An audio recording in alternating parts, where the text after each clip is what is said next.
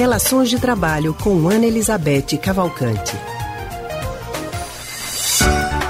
Uma pesquisa do site Valor Econômico revela que, com a pandemia do novo coronavírus, 43% das empresas chegaram a adotar o home office. Com tantas reuniões pela internet, né, nos aplicativos Zoom, Meet, Skype, como preservar a segurança e a intimidade, a privacidade. É sobre esse assunto que a gente vai falar agora com Ana Elizabeth Cavalcante, que é psicóloga e psicanalista do Centro de Pesquisa em Psicanálise e Linguagem, CPPL. Boa tarde para você, Ana. Boa tarde, Leandro. Boa tarde, Lilian. Ótima tarde, Ana, para você. Boa Ana, tarde, com... ouvintes. Também. Ana, com as câmeras e essas reuniões, né, tantas, inúmeras reuniões aí online, a gente acaba abrindo a nossa casa para quem a gente não tem intimidade. A invasão de privacidade, ela foi autorizada no home office? É, sim não. Eu acho que, de fato, né, tem, uma, tem essa, essa chegada nas nossas casas, mas eu preciso, eu acho que a gente precisa se proteger da invasão, né? E a gente tem até falado muito isso aqui, né, Lívia? Tem conversado algumas vezes e acho que nunca é demais, porque o tema é tão atual, tão perturbador, né? Que eu acho que a gente precisa realmente insistir nele. Que é essa, essa indistinção, essa essa confusão que o home office fez exatamente entre, entre o trabalho né, profissional e o, e o campo doméstico. A gente tem conversado aqui sobre isso. Uhum. E nesse ponto eu acho que tem uma distinção fundamental a ser feita, né, cada vez mais, que é a observação de que o trabalho em casa não significa trabalho doméstico, informal o trabalho continua sendo algo do campo do público, algo do campo não privado, algo do campo profissional. Então, é, eu, fico, eu, penso que o trabalho em casa, ele exige até mais uma postura profissional nossa, né, do que quando a gente está trabalhando fora de casa. É mais exigente. E eu acho que é essa postura profissional que vai refletir exatamente como é que você vai lidar com essas situações que são de trabalho e que acontecem no campo do doméstico, né? É, a gente viu, tem visto muitas situações muito constrangedoras, sobretudo reveladas pelas reuniões, exatamente pelas reuniões, porque como elas são, elas são é, imagem, né?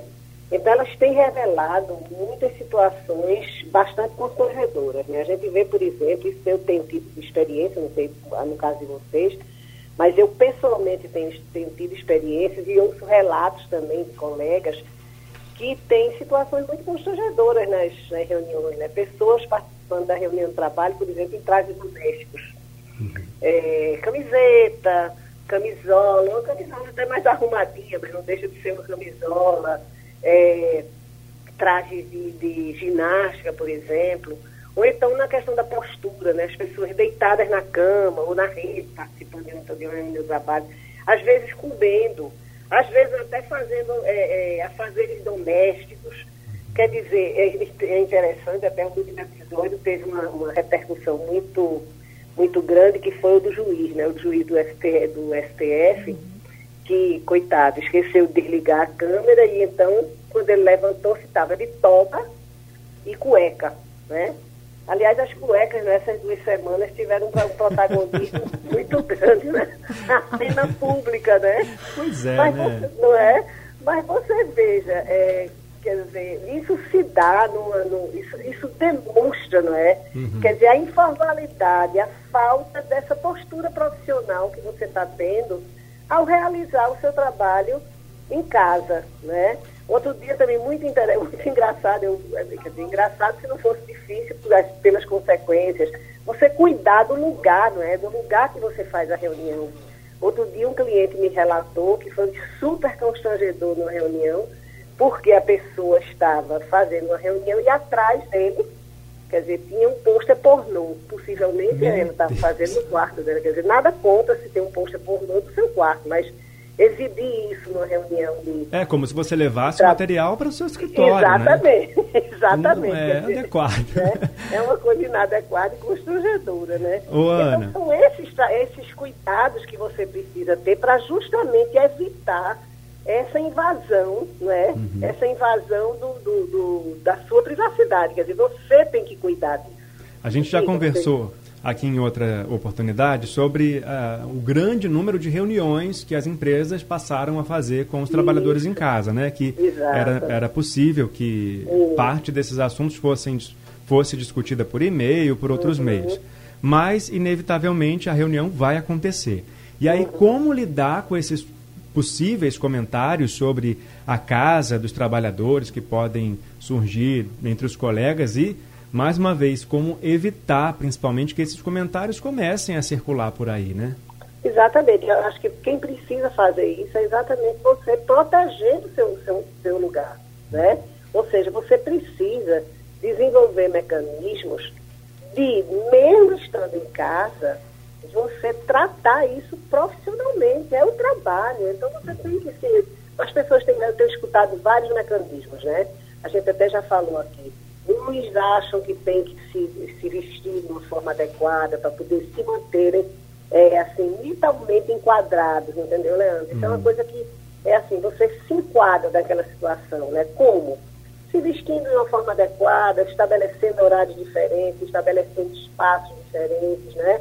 E o que você vai mostrar da sua casa, revelar da sua casa para um outro numa reunião, por exemplo, você tem que cuidar, tem que cuidar de qual é o lugar que você está, qual é a parede que está atrás de você, né?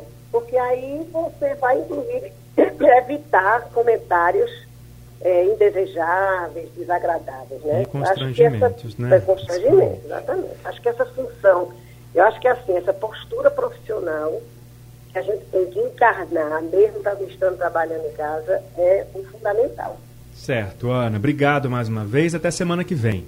Tchau, tchau. Até a próxima. Até semana que vem, Ana. Muito obrigada, uma ótima tarde para você. A gente acabou de conversar com Ana Elizabeth Cavalcante, psicóloga e psicanalista do Centro de Pesquisa em Psicanálise e Linguagem CPPL. Rádio Jornal. Liderança absoluta. Rádio forte o tempo todo.